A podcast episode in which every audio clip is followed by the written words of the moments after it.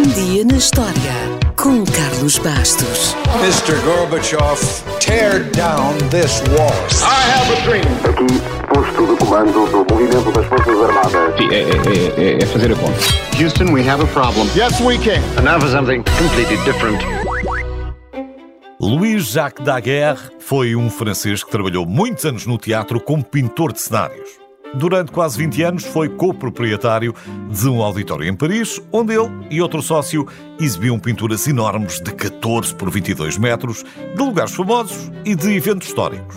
Os dois sócios pintavam as cenas em papel transparente ou em musselina e depois, com efeitos de iluminação que podiam controlar, eram capazes de apresentar quadros muito realistas. As imagens ofereciam um entretenimento grandioso, quase real.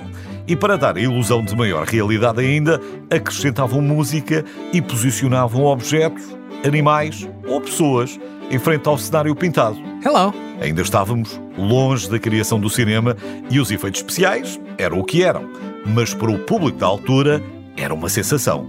No entanto, o Sr. Daguerre queria ainda mais realismo.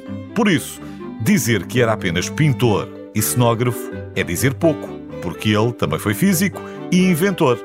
E na verdade, ele foi o criador da primeira patente para um processo fotográfico. Mas Daguerre não lhe chamou fotografia, chamou-lhe daguerreótipo. Já lá vamos. Como muitos outros artistas, cientistas e curiosos do seu tempo, Daguerre tentou duplicar e reter a natureza num vidro fosco que estava dentro de uma câmara escura, mas não conseguiu grandes resultados sozinho. Então, arranjou um sócio, chamado Niepce, mas os homens tinham objetivos diferentes. O interesse de Daguerre era encurtar o tempo de exposição necessário para obter uma imagem do mundo real, uma coisa que na altura demorava muitas horas e ninguém se iria sentar horas e horas para tirar uma fotografia. Enquanto o Niepce estava mais interessado em produzir chapas de reprodução, as avós dos rolos fotográficos, preferido, porque, primeiro que tudo, era preciso que as imagens se fixassem em alguma coisa. E depois, se as chapas resultassem, poderiam também ser vendidas a qualquer pessoa.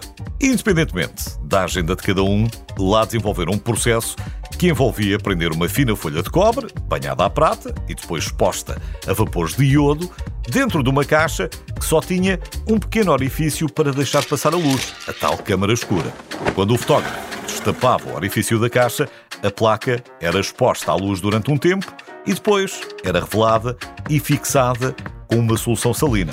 Infelizmente, para o Sr. Niepce, ele morreu uns tempos antes e o daguerreótipo só herdou o nome do Sr. Daguerre. Mas não é completamente injusto.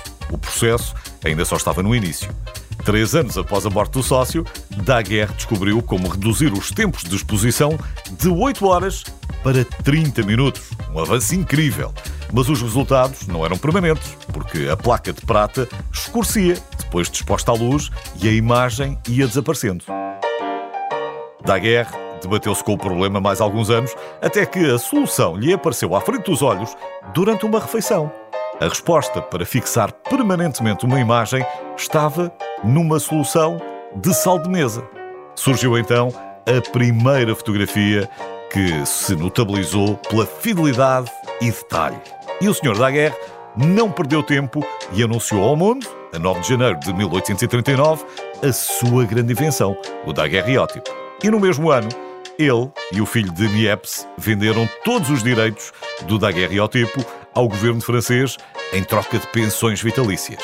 O daguerreótipo foi o primeiro processo fotográfico de sucesso e numerosos estúdios de retratos abriram as suas portas a partir de 1840.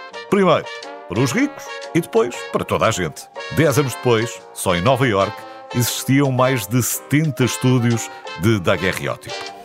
Claro que este processo vingou durante poucos anos, mas ainda foi a tempo de ficar para a história com a primeira foto da Lua, o primeiro retrato de Abraham Lincoln ou a primeira fotografia jornalística.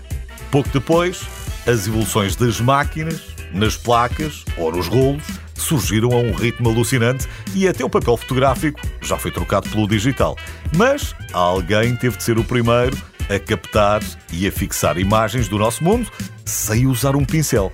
Só por isso, e pela revolução que iniciaram, os senhores Louis Jacques Daguerre e o seu daguerreótipo merecem todo o reconhecimento.